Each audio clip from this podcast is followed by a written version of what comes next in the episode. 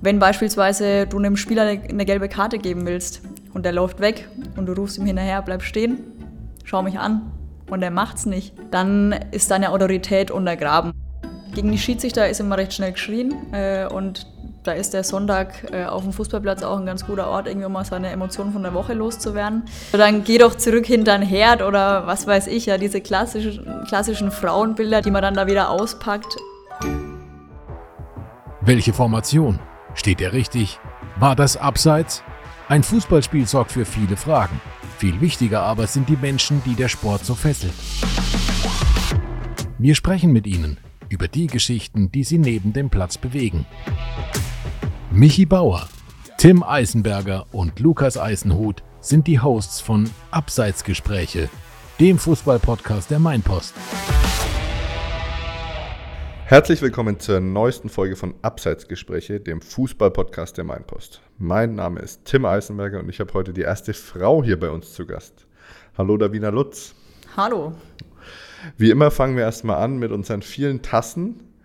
Für welchen Verein schlägt denn dein Herz? Ja, ich habe natürlich auch schon, bevor ich jetzt hier zum Podcast kam, mich ein bisschen vorbereitet, ein bisschen Podcasts von euch gehört und wusste, dass die Frage kommt. Nachdem ich Schiedsrichter bin und daher unparteiisch, habe ich gedacht, ich bringe vielleicht einfach meine eigene Tasse mit, dann komme ich da nicht in die Bredouille und ja, muss mich nicht für einen Verein entscheiden. Oh, das ist eigentlich gegen die Spielregeln, aber gegen die Spielregeln auch noch. Als Schiedsrichterin gegen die Spielregeln verstoßen. Weiß ja nicht, aber gut. Können wir mal durchgehen lassen. Fingerspitzengefühl nennt sich das. Ja, ich, ich schenke dir mal den Kaffee ein. Dankeschön. Milch, Zucker, irgendwas? Nee, danke. Passt so. Okay, dann können wir uns das mit dem Eingehen auf den Verein schon, schon mal sparen heute. Hast du auch noch nie irgendwie Nee, darfst du jetzt wirklich nicht sagen, ne? ich war immer Fan von dem Verein, bei dem ich selbst Fußball gespielt habe. Also ah, den TSV Poppenhausen ja. und dem SV Oberwern. Und die Aber, wirst du nie pfeifen wahrscheinlich. Ähm, genau, für den TSV Poppenhausen pfeife ich selbst. Also bin ja. Schiedsrichter beim TSV Poppenhausen, deswegen pfeife ich die eher nicht, außer es kommt mal vielleicht ein Schiedsrichter nicht. Dann kann es mal passieren, dass ich, wenn ich da bin, spontan einspringe. Aber da wird dann auch die Gastmannschaft gefragt, ob das in Ordnung ist. Mhm. Ähm, genau. Ja. Und was ist eigentlich, wie ist das so? Jetzt muss ich gleich mal einhaken. Wie groß ist so der Umkreis der Vereine, die du da noch nicht pfeifst? Also Poppenhausen ist ja in der Nähe von Schweinfurt. Pfeifst du schon Schweinfurter Mannschaften oder, oder wirst du da nicht eingesetzt? Es kommt immer auf die Liga an. Also ähm, solange ich im Bezirk Unterfranken pfeife, ähm, bin ich da relativ flexibel einsetzbar in ganz Unterfranken. Sobald ich dann auf Verbandsebene pfeife, vor allem in der Klasse, in der ich selbst meine Leistungsklasse letztendlich habe, ähm, schauen sie schon, dass ich aus Unterfranken rauskomme, dass ich letztendlich da, ja, dass mir nicht nachgesagt werden kann, ich wäre parteiisch. Ähm, anders sieht es aus, wenn beispielsweise ein unterfränkisches Derby ist, dann kann ich wieder pfeifen, weil dann sind es zwei unterfränkische Vereine. Aber da schauen die Ansetzer schon drauf, dass sie sich da auch möglichst wenig angreifbar machen, weil ja, auch wir Schiedsrichter sind nicht fehlerfrei und wenn dann mal ein Fehler passiert und dann blöderweise vielleicht auch noch so, dass die Mannschaft gewinnt, die dann aus dem gleichen Bezirk ist, dann ist es natürlich leicht, dass dann da was nachgesagt wird, dass das parteiisch gewesen wäre. Deswegen ja, gehe ich dann, ähm, wenn ich im Verband pfeife, meist aus Unterfranken raus und beim DFB ähm, war es bis vor zwei, drei Jahren so, dass ich auch keine bayerischen Mannschaften pfeifen durfte. Das haben sie mittlerweile aufgehoben, die Landesverbandsneutralität. Ähm, ich darf jetzt auch ja, Nürnberg, München, alle bayerischen Vereine pfeifen. Hm. Jetzt hast du schon relativ viel gesagt. Wir wollen dich zum Anfang mal kurz vorstellen. Ähm, Davina Lutz, du bist Schiedsrichterin, du pfeifst äh, bei den Männern in der Bayernliga bisher und bei den Frauen auch in der ersten Bundesliga. Genau. Als Linienrichterin auch schon im Herrenbereich schon höher? Linienrichterin bei den Männern in der Regionalliga, in der Regionalliga genau. Ja. Und ähm, den Rest darfst du mal selber machen, beruflich, ähm, Alter und so weiter. Da will ich jetzt nicht vorgreifen. Gut, dann ja, stelle ich mich kurz vor. Ich bin 28 Jahre alt, bin Betriebswirtin, habe ähm, ja, mein Bachelor und mein Master ähm, bei einem Spielwarenhersteller gemacht, bin da auch immer noch tätig und ja, ähm, ansonsten bin, bin ich Schiedsrichterin. genau.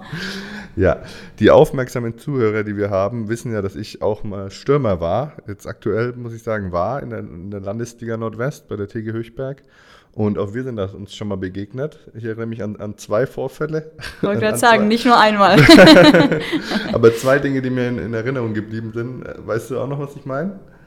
Ich weiß, dass du auf jeden Fall immer einer der Schlüsselspieler warst, äh, die gern mal ähm, das Wort auch ergreifen und mit dem Schiedsrichter in die Kommunikation gehen und auch ihre Meinung kundtun, wenn sie nicht ganz zufrieden sind. Ja, ich, ich kann mich da sehr genau an, an eine Szene erinnern, da sind wir unterschiedlicher Meinung, wahrscheinlich heute noch. Da hast du mir eine gelbe Karte wegen der Schwalbe gegeben, bei einer Elfmetersituation, wo ich aber gut, das ist ja ganz normal, dass man da mal anderer Meinung ist mit dem Schiedsrichter. Einmal waren wir, glaube ich, auch in der gleichen Meinung. Das war zum Glück in einem Testspiel. Ich weiß nicht, ob du dich daran auch erinnerst. Hilf mir mal ein bisschen auf die Sprünge. Da hatten wir ein Testspiel gegen den Würzburger FV und äh, ich habe einen Rückpass erlaufen und muss auch sagen, dein Assistent hat dich da ein bisschen reingeritten. Der hat nämlich die Fahne gehoben und der Ball kam aber vom Gegenspieler. Und du hast mich dann mit Abseits zurückgepfiffen. Ja. Falls du, falls du es noch weißt. Doch. Das haben wir dann auch, ich meine, es war ein Testspiel, da geht es ja dann um, in der Vorbereitung um nichts, aber haben wir dann auch ganz nett gelöst miteinander. Trotzdem wäre das gleich ein Thema, wenn du, wenn du so eine Situation in einem, in einem wirklich wichtigen Spiel hast. Wie, wie gehst du damit um?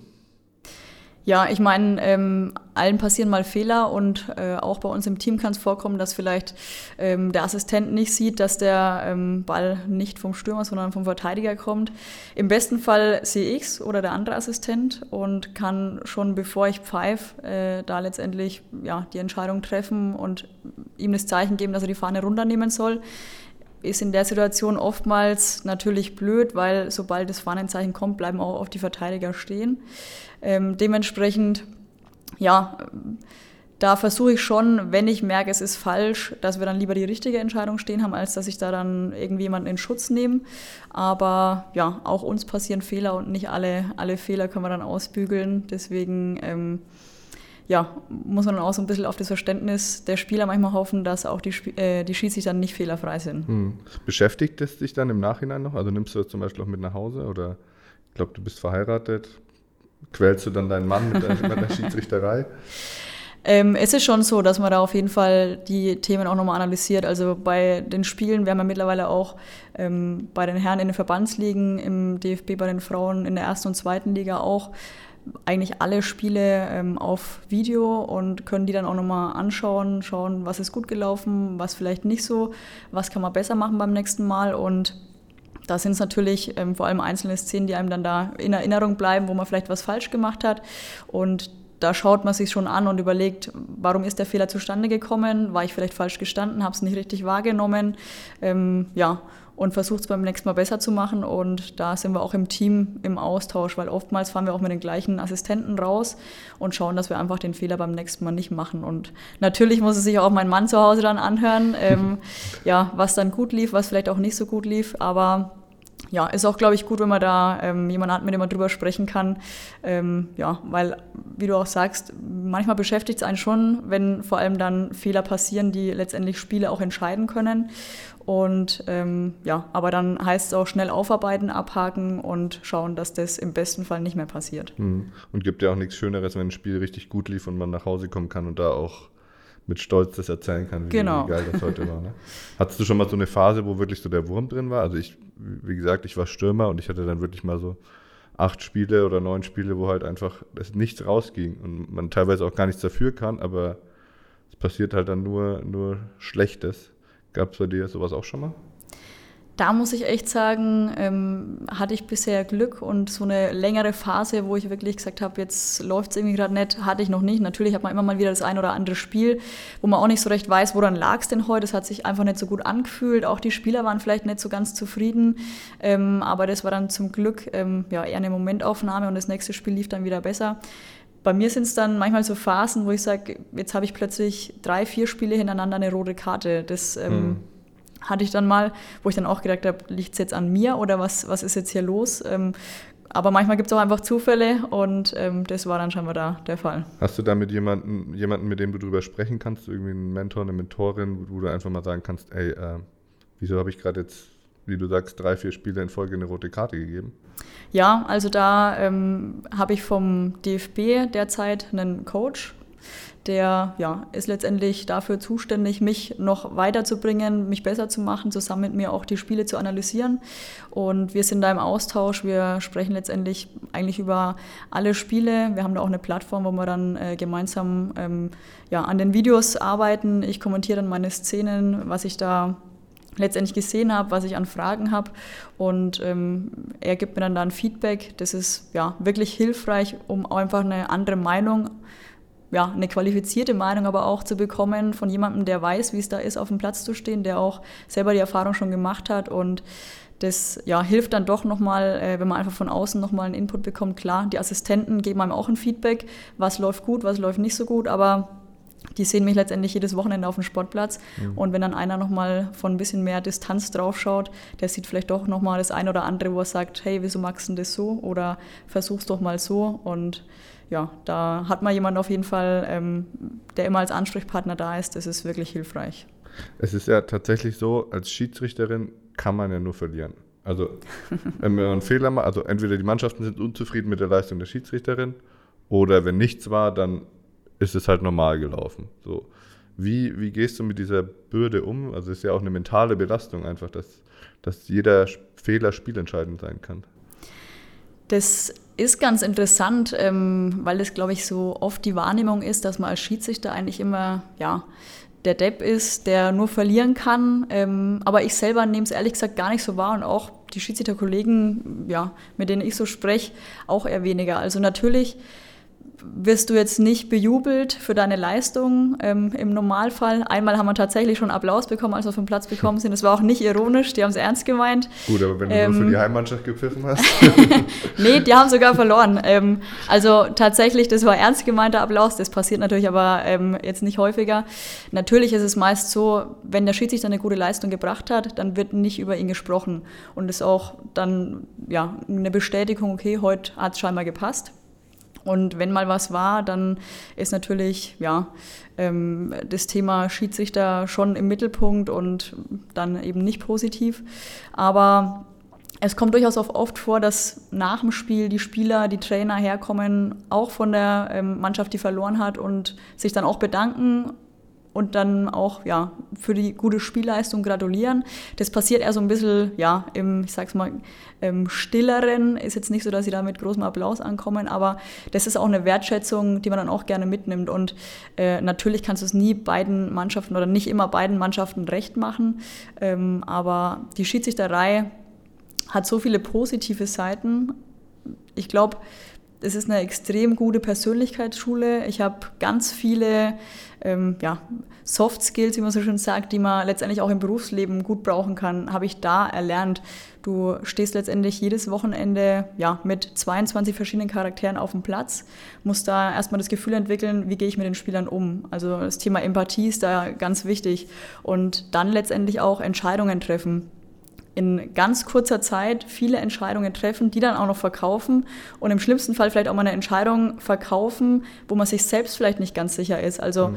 ähm, da nimmt man ganz viel mit und lernt ganz viel. Deswegen ähm, das Schiedsrichter-Image wird immer ein bisschen negativ dargestellt, aber es gibt so viele positive Seiten, auch ja, zusammen mit dem Team rausfahren. Es ist letztendlich auch kein Einzelkämpfer der Schiedsrichter, sondern er ist von seinem Team auch abhängig. Wenn ich was nicht sehe, dann müssen die anderen mir helfen. Oder ähm, ja, letztendlich treffen wir die Entscheidungen zusammen. Also da ist ganz viel Positives dabei, was leider nicht so gesehen wird, was aber ähm, ja, das Hobby wirklich auf jeden Fall ähm, wert macht.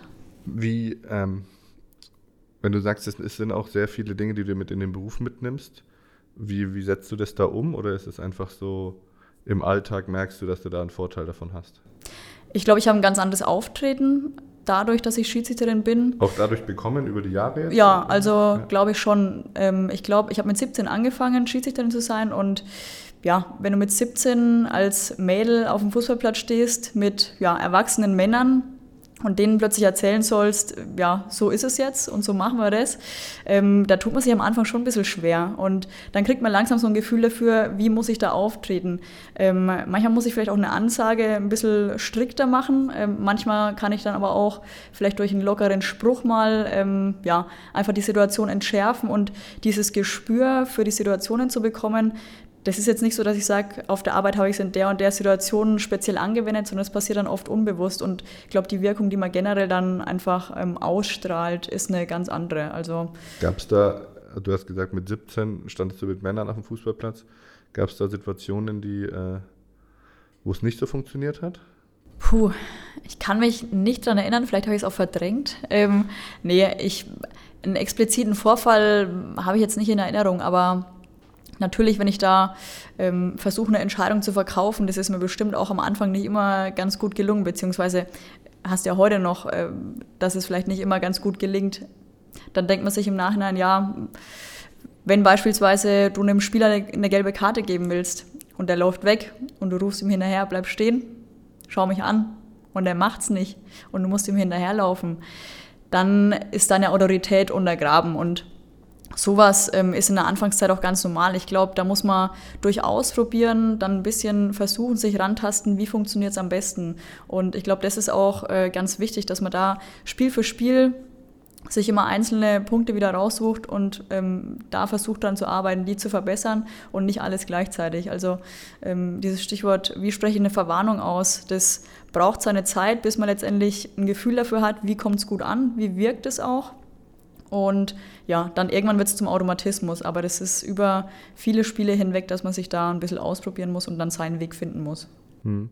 Hast du das Gefühl, du wirst immer wirklich nur nach deiner Leistung bewertet oder kommt es schon auch mal vor, dass Leute sagen, ich denke, du kannst dir denken, was jetzt für ein Thema kommt, dass sie sagen, die Frau, die kann ja nicht pfeifen und was, was, was soll das hier?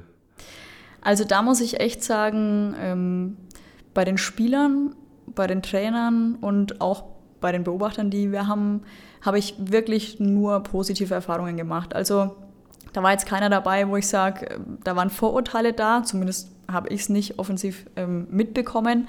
Aber ich ähm, glaube, bei den Zuschauern ist es schon manchmal so ein bisschen die Skepsis, vor allem bei ja, Fußballplätzen, wo man noch nicht war. Mittlerweile bin ich ja doch schon ähm, in der Region vor allem an vielen Orten gewesen, aber wenn man dann wieder mal wohin kommt, wo man noch nicht war, dann ähm, ja, kommt doch erstmal so ein, Gott, jetzt schicken sie das Mädle für das Spiel. Was haben sie sich dabei gedacht? Also das bekommt man dann so ein bisschen mit.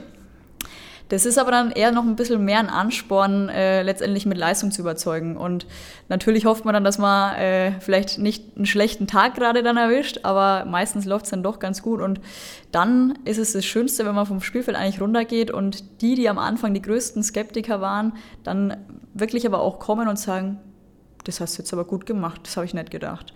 Und das ist dann eigentlich eine ganz schöne Bestätigung. Aber da muss ich echt sagen, das sind wirklich hauptsächlich die Zuschauer. Bei den Spielern habe ich bisher da noch keine Vorurteile so richtig miterlebt. Die würden dich ja auch ziemlich ins eigene Fleisch schneiden. Ne? Das stimmt, ja. aber das heißt, du nimmst im, im Fußball nur wenig bis ähm, gar keinen Sexismus wahr? Ich sag mal so, also wieder die Zuschauer ähm, und das ist letztendlich, glaube ich, generell so ein bisschen das Problem. Äh, gegen die Schiedsrichter ist immer recht schnell geschrien äh, und da ist der Sonntag äh, auf dem Fußballplatz auch ein ganz guter Ort, irgendwie um mal seine Emotionen von der Woche loszuwerden. Ähm, und natürlich, wenn ich da auf dem Platz stehe, kommen da andere Beleidigungen, als wenn ein Mann auf dem Platz steht. Also ähm, Gerne Klassiker. Ja, also dann geh doch zurück hinter den Herd oder was weiß ich, ja, diese klassischen, klassischen Frauenbilder, die, ähm, ja, die man dann da wieder auspackt und ja, dementsprechend, das kommt dann vielleicht nicht bei einem männlichen Kollegen, der hört sich dann irgendwie andere Sachen an, aber ähm, ich glaube, da ja, ist es letztendlich egal, ob du Mann oder Frau bist. In dem Moment geht die Kritik gegen den Schiedsrichter, was ich in dem Fall keinesfalls in Schutz nehmen möchte. Also es ähm, da muss auch ein bisschen ein Wandel kommen, aber ähm, ich glaube, da ist es egal, ob du Mann oder Frau bist. Ähm, in irgendeiner Form lassen sie dann schon äh, ihre Emotionen raus. Wir, äh, ich als Spieler, ich habe immer den, den Vorbereitungsteil der Saison gehasst. Also gar nicht wegen des Laufens, sondern einfach, äh, ich spiele lieber um Punkte als um Spaß oder um, um, um zur Vorbereitung.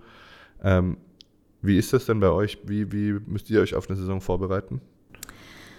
Bei uns ist es so, wir bekommen ähm, einen Trainingsplan an die Hand. Das ist jetzt speziell im DFB-Bereich. Da haben wir einen Athletiktrainer, der ja auf uns tatsächlich auch abgestimmt einen Trainingsplan vorbereitet und den ähm, machen wir dann letztendlich. Und da steht dann jeden Tag drin, was heute zu tun ist. Äh, das jeden dann, Tag? Also natürlich haben wir auch Ruhetage. Wenn dann Ruhetag drin steht, mache ich auch Ruhetag. nee, aber ähm, das ist ganz gut, weil dann muss ich mir schon mal keine Gedanken drum machen, was mache ich denn jetzt ähm, und mache aber auch das, was dann Sinn macht. Und ähm, das sieht in der Vorbereitung gar nicht allzu viel anders aus als im, in der Saison, weil man muss auch ehrlich sagen, so eine richtige Sommerpause haben wir aktuell gar nicht mehr. Das kommt vor allem auch durch diese ähm, Konstellation Männer- und Frauenspiele. Die Saisons sind ein bisschen verschoben. Das heißt, ähm, die Relegationsspiele im Männerbereich gehen ja meist so bis Anfang Juni.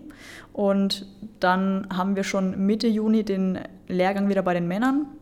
Dann ist Mitte Juli Saisonbeginn wieder bei den Männern und Mitte Juli gleichzeitig Lehrgang bei den Frauen und dann geht es mhm. im August bei den Frauen wieder los. Das heißt, wir haben eigentlich von Saisonende bis zum nächsten Lehrgang zwei Wochen und da können wir dann auch nicht die Beine hochlegen. Letztendlich müssen wir uns dann auch wieder auf den Leistungstest dort vorbereiten. Von daher gibt es so eine richtige Saisonvorbereitung eigentlich gar nicht. Im Winter haben wir mal ein bisschen länger Pause, da ist es dann ein Monat. Ähm, aber eigentlich ja, haben wir unseren Rhythmus dann so weiter drin und ja, bis jetzt funktioniert es ganz gut. Also eigentlich bin ich ja derjenige, der die Fragen stellt, aber ähm, wir haben im Vorgespräch festgestellt, dass du auch eine Frage an mich hast. Genau, ja. Ähm, nachdem wir uns ja jetzt äh, nicht nur einmal auf dem Fußballplatz begegnet sind, wollte ich fragen, wann es denn das nächste Mal der Fall ist. Also bist du noch aktiv oder wie ist da aktuell dein Karrierestatus? Ja, ich habe mal wieder die Sportart gewechselt. Okay. Ich kam ja vom, vom Basketball so ein bisschen nebenbei zum Fußball und dann habe ich jetzt mal zwei Jahre Fußball gespielt. Und äh, mit dem Abstieg der TG Höchberg äh, habe ich auch dann mich wieder für Basketball entschieden. Hat überhaupt nichts mit dem Abstieg zu tun. Ich wollte gerade sagen, Erfolgsspieler, ja, oder wie nee. ist es? ähm, war einfach so, dass es damals äh, nach der Corona-Zeit keine Basketballmannschaft in Würzburg gab, die für mich Sinn gemacht hat neben der Arbeit. Und jetzt habe ich eine gefunden, wo es mir auch extrem viel Spaß macht und auch ganz erfolgreich ist. Und deswegen TG Sprint ist Veitshöchheim, falls irgendjemand mal zum Basketball möchte. Okay. Fast, so, fast so gut wie die Würzburg Baskets. Na, vielleicht magst du irgendwann wieder den Switch zum Fußball, dann sehen wir uns vielleicht mal wieder. Ich ähm, glaube, wir sehen uns eher mal wieder, wenn ich äh, ein Spiel beim WFV oder, oder irgendwo ähm, berichte. Das kann Und, auch sein. Ja, dann vielleicht mal die Schiedsrichterin lobend erwähnen. Das machen wir eigentlich selten, aber. Äh, Habe ich nichts dagegen. Ja, wenn du hier mal ein bisschen was unter der Hand ich bin da empfänglich. Okay. Natürlich nicht, habe ich nie gesagt. Gut. Wenn du jetzt unter der Woche die Ansetzung kriegst und äh, siehst, du musst am Samstag zu einem Bayernligaspiel nach Erlangen, ähm, bereitest du dich auch speziell auf so ein Spiel vor? Also versuchst du was über die Spieler rauszufinden? Ähm, bist du bereits vorbereitet, dass da extrem schnelle Spieler sind oder extrem dribbelstarke Spieler? Ja, also und auch da komme ich auf das, was ich vorhin gesagt habe. Letztendlich, man ist oft in den Spielklassen dann schon unterwegs gewesen. Man kennt auch oftmals schon die Spielertypen. Ähm, ist ja auch oft so, dass sie ja ähm, zumindest dann, wenn sie irgendwo wechseln, oft auch in der Liga wechseln, dann weiß man schon mal, okay, der Spieler, ähm, auf den muss man vielleicht aufpassen, der ja, ist vielleicht sehr schnell, der äh, leitet immer die Angriffe ein. Ähm, aber da haben wir auch das Videomaterial, wo man sich dann gut vorbereiten kann, wo man sich dann vielleicht nochmal ein Spiel vorher anschaut, schaut, wie, wie ist das Spielsystem, über wen laufen die Angriffe, auf wen muss man vielleicht ein bisschen ähm, genauer schauen, weil er immer im Hinter, also im Rücken des Schiedsrichters vielleicht noch äh, eine ein oder andere Nicklichkeit macht. Ähm, da bereiten wir uns schon relativ professionell, würde ich sagen, vor. Ähm, und ich glaube, das ist aber auch notwendig ab einer gewissen Klasse, weil es auch ein Stück weit erwartet wird. Du musst aber guten, eine gute Balance finden zwischen vorbereitet sein und vorbelastet sein. Also nur weil ich jetzt weiß, der hat die letzten fünf Spiele eine gelbe Karte bekommen, ja. ähm, kann ich nicht reingehen und sagen, der kriegt heute gelb. Sondern da muss ich dann im Spiel wieder so weit ähm, neutral sein, dass ich das dann nicht mit in die Waagschale lege. Also ich glaube, ich hatte einen Teamkollegen, der ist am Ende der Saison mit 24 gelben Karten in 26 Spielen raus. Da wusste, glaube ich, jeder Schiedsrichter, dass der heute gelb kriegt. ja. Ja. Ähm, aber eigentlich ist das ja gar nicht so, so unterschiedlich, also in vielen Bereichen zu den, zu den Spielern oder zu den Trainern, die sich von der Vorbereitung her ähnlich, ähm, vom, vom, von der Leistung her machen sich die die gleichen, gleichen Sorgen. Ich habe hier noch ein Thema stehen. Du pfeifst in der Frauen-Bundesliga. Wir alle kennen den, den Video Assistant in der, in der Herren-Bundesliga. Würdest du dir das wünschen, dass du dieses, dieses Hilfsmittel auch in, bei den Frauen hast? Vor allem, weil das ja jetzt auch äh, relativ prominent mittlerweile im Fernsehen übertragen wird und das schon Gewicht hat, habe ich das Gefühl. Ja, also ich glaube, ähm, ich bin generell ein Freund vom Video Assistant, weil ich der Meinung bin, es wird ganz viel Last auch von den Schiedsrichtern genommen. Letztendlich habe ich als Schiedsrichter so ein Stück weit einen doppelten Boden und weiß, ich werde heute nicht das Spiel entscheiden, wenn ich einen Fehler mache. Und ich glaube, das ist ähm, ja letztendlich viel wert, äh, wenn man mal eine Entscheidung, eine falsche Entscheidung getroffen hat, die dann auch ein Spiel entschieden hat, dann jeder weiß, der das mal gemacht hat, ähm, das ist keine schöne Situation. Und da noch jemanden sitzen zu haben, der einen dann korrigieren kann, ähm, das fände ich schon nicht schlecht. Wir haben ja vorhin darüber gesprochen, dass es auch äh, nicht so leicht ist, Schiedsrichterin zu sein und dass man da auch mal von, von außen ein bisschen Kritik reinbekommt. Wie hat denn deine Familie die Entscheidung, Schiedsrichterin zu werden, eigentlich aufgenommen? Ja, ähm, mein Vater, der ist früher selbst Trainer gewesen und der hat mich erstmal mit großen Augen angeschaut und mich gefragt, ähm, ob das mein Ernst sei, äh, weil er ja selbst weiß, dass der Schiedsrichter nicht immer den leichtesten Job hat und sich da auch einiges von außen anhören muss. Von daher hat er erst noch so ein bisschen versucht, mich davon abzubringen ähm, und mich doch zu überzeugen, dass ich es nicht mache. Ich habe es dann aber doch gemacht und ja, dann war ich letztendlich auch mit 17 Jahren ähm, noch nicht war es mir noch nicht möglich, selbst zu den Spielen mit dem Auto zu kommen. Deswegen ist er auch immer mitgefahren und ja, hat dann Spiel für Spiel auch gesehen, dass mir das Spaß macht ähm, und ist da auch wirklich seit Beginn an mein größter Supporter. Also fährt er wirklich bei den Spielen auch heute noch ähm, in der Bayernliga, in der Landesliga wirklich fast jedes Spiel mit und unterstützt mich da. Und das ist natürlich auch enorm wichtig, dass du weißt, du hast da die Unterstützung, äh, da kannst du dich drauf verlassen und es ist natürlich auch entspannt, wenn du vorm Spiel, wir haben Anreisen von zwei, drei Stunden teilweise, dich ins Auto setzt, lässt dich hinfahren. Nach dem Spiel setzt dich ins Auto, lässt dich wieder nach Hause fahren und musst dich eigentlich nur ums Spiel selbst kümmern und weißt, da ist einer, ähm, ja, der unterstützt dich und der gibt auch konstruktives Feedback. Der sieht letztendlich die meisten Spiele, glaube ich, von mir und kann da auch ganz gut dann Feedback geben. Chauffeur und äh, erster Vorsitzender des Davina Lutz Fanclubs. Ganz sozusagen. genau. gut zusammengefasst. Tatsächlich, bei den Würzburg Basket gibt es äh, die Anne Panther Ultras. Das ist äh, die eine von zwei Frauen oder vielleicht sind es mittlerweile drei, die in der Basketball-Bundesliga pfeifen. Und die ist wirklich die bekannteste. Das ist eine der besten Schiedsrichter oder es gibt zwei gute Schiedsrichter in Deutschland, sie ist eine davon. Und die hatten einen eigenen Fanclub bei den Baskets. Ich weiß nicht, wie ernst dieses Schild gemeint ist, aber die, die pfeift wirklich sehr gut, muss man sagen. Nicht schlecht. Weißt du noch, was dich damals, du bist ja von der Spielerin zur Schiedsrichterin geworden, was dich damals dazu motiviert hat? Ja, ähm, ich war selbst nicht immer ganz zufrieden mit den Schiedsrichtern und ja, habe dann gedacht, jetzt probierst du es selbst mal aus, so schwer kann es ja nicht sein habe dann gemerkt, äh, es ist doch nicht immer ganz so einfach, wie man sich vorstellt. Deswegen kann ich den Perspektivwechsel auch wirklich jedem nur ähm, empfehlen. Aber ja, habe dann auch festgestellt, es hat ganz viele spannende Aspekte äh, des Schiedsrichterwesen und habe dann letztendlich auch irgendwann die Entscheidung treffen müssen, dass ich dann ja nur noch eins von beiden machen kann und habe mich dann für die Schiedsrichterei entschieden, weil es mir einfach mehr Spaß gemacht hat. Hm. Also ich war immer der Typ Spieler, wenn ich mich nach, wenn ich dem Schiedsrichter oder Schiedsrichterin nach dem Spiel die Hand gegeben habe, dann war das schon die groß, größte Anerkennung, die ich verteilen konnte. wenn, ich, wenn ich so sauer war, dann bin ich meistens einfach zur Bank, weil ich gedacht habe, wenn ich jetzt noch hingehe, dann mm. endet es selten gut. Hast du das am Schirm, ob da, ob da alle Spieler sich bei dir bedanken? Nee, und das ist jetzt auch nicht entscheidend, glaube ich. Ähm, es ist schön, wenn die ähm, danach nochmal herkommen, sich kurz bedanken und wenn nicht, dann ist es auch okay. Die sind letztendlich auch mit sich beschäftigt und ähm, ja, ich gehe jetzt auch nicht zu ihnen und sage, danke, hast du toll gemacht. Also schön, ist schön, wenn sie schön kommen. Aber, genau, schön, wenn sie kommen. Ähm, und dann soll es aber auch nicht gezwungen sein, sondern dann soll es auch letztendlich ehrlich sein. Also wenn sie dann nur kommen, weil sie müssen, ähm, dann sollen sie lieber wegbleiben. ja, das ist auch, auch richtig so. Ironischerweise auch bei der Schiedsrichterin gibt es bei Abseitsgespräche den Abseitspfiff.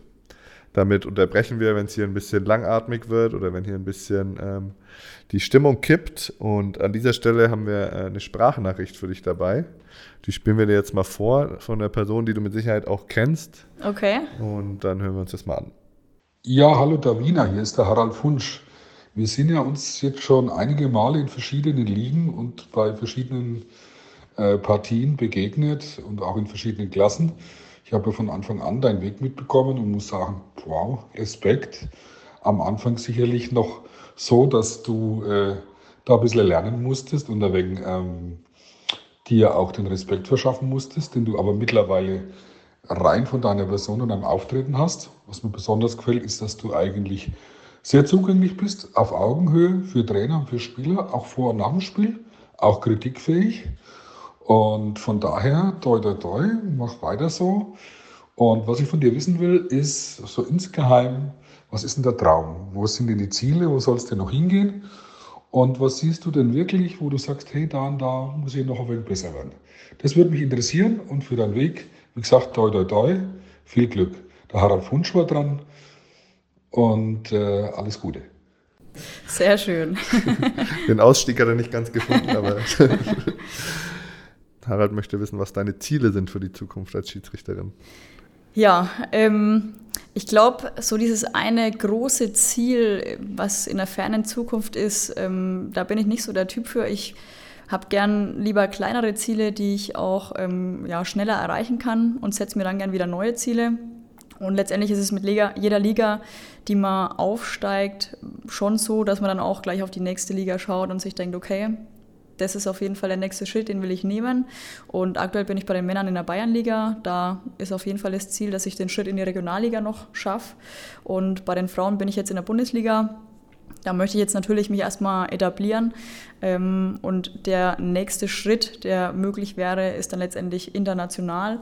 Auch das wäre was, ähm, ja, wo ich auf jeden Fall Lust drauf hätte und dementsprechend arbeite ich da auch dran, dass ich ja, auf dem Platz meine Leistung bringe ähm, und auch sonst ja, die Kriterien erfülle, die notwendig sind, um mich auf jeden Fall anzubieten. Und am Ende ja, kann man es ein Stück weit beeinflussen, ein Stück weit gehört dann auch immer das Glück dazu und der richtige Moment. Und von daher, ja, soweit ich es beeinflussen kann, ähm, gebe ich da auf jeden Fall alles dafür. International würde ja dann auch bedeuten, dass du unter der Woche mal unterwegs bist. Ähm, hast du da mit deinem Arbeitgeber schon mal drüber gesprochen oder wird er jetzt überrascht sein, wenn er das hier hört? Nee, äh, wir hatten den Fall auch tatsächlich schon. Ähm, ich durfte letztes Jahr und auch dieses Jahr ähm, bereits ähm, auf ein internationales Turnier fahren. Das war beides mal die U19 Europameisterschaftsqualifikation der Frauen. Da war ich einmal in Bosnien-Herzegowina und einmal in den Niederlanden eingesetzt als Schiedsrichterassistent. Und das war eine super Erfahrung, ähm, ja, da letztendlich wirklich erste internationale Luft schnuppern zu dürfen. Und da hätte ich auf jeden Fall noch mehr Lust drauf. Und da war mein Arbeitgeber auch äh, ja, sehr kooperativ. Also es war auch sehr kurzfristig die Anfrage, ob ich auf das Turnier fahren kann. Und es wurde mir auch sehr kurzfristig möglich gemacht. Also da ähm, muss ich echt sagen, das muss natürlich mitspielen, weil ähm, letztendlich Leben von der Schiedsrichterei äh, können wir nicht. Und deswegen muss da der Arbeitgeber auf jeden Fall mitmachen. Und, ähm, da gehen dann aber Urlaubstage drauf. Ja, also ja. da werden dann die Überstunden genommen, Urlaub und, und. aber dass sie dann, dann die Familie und dein Mann zumindest entspannt. Ja, also bis jetzt kriege ich es immer noch ganz gut unter einen Hut. Ähm, alles mögliche, also Arbeit, Familie ähm, und das Pfeifen. Ähm, ja, ich denke, mein Mann wird sich auch melden, wenn es dann irgendwann äh, mal eine Grenze überschritten ist, dass wir uns zu wenig sehen. Aber ja, ich glaube, da bis jetzt kriegen wir es ganz gut vereint. Wir haben es jetzt auf, äh, aufgenommen. Er kann sich jetzt darauf berufen. genau. ja. Die höchstklassige deutsche Schiedsrichterin, was pfeift die aktuell? Aktuell in der dritten Liga haben wir drei Schiedsrichterinnen vertreten, ja. genau. Okay, aber das ist ja dann, da ist ja dann noch viel Platz für dich. Ja, also ich sage mal so, äh, die Plätze sind grundsätzlich mal äh, nicht auf Schiedsrichter oder Schiedsrichterinnen beschränkt, sondern ähm, also egal ob Mann oder Frau, es gibt letztendlich äh, eine Anzahl an Plätzen und derjenige, der die beste Leistung abrufen kann über, eine gewisse, über einen gewissen Zeitraum, ähm, der steigt dann auch auf und kriegt so einen Platz und ja, da gehört, wie ich vorhin schon gesagt habe, immer so ein bisschen auch das richtige Momentum und ein Glück dazu. Ähm, und es gibt viele Faktoren, die man selbst beeinflussen kann, ähm, aber am Ende nicht alle. Ja. Deswegen, wenn es irgendwann die Möglichkeit gäbe, dann würde ich sie auf jeden Fall ergreifen. Und ähm, ja, wenn nicht, dann muss ich auch damit leben. Dann laden wir dich auf jeden Fall nochmal hier zum Podcast ein, wenn es Sehr gut. Ich würde sagen, damit beschließen wir es für heute. Hat sehr viel Spaß gemacht. Äh, wir haben viel gelacht. Äh, vielen Dank. Ja, dann danke fürs Gespräch. Hat echt Spaß gemacht und dann bis zum nächsten Mal. Für Kritik und Anregungen podcast at meinpost.de und wir würden uns natürlich freuen, wenn ihr uns auf Spotify oder Apple Podcast oder auch auf YouTube abonniert und die Glocke anklickt, damit ihr immer die Benachrichtigung bekommt, wenn die neue Folge Abseitsgespräche erscheint. Ciao. Ciao.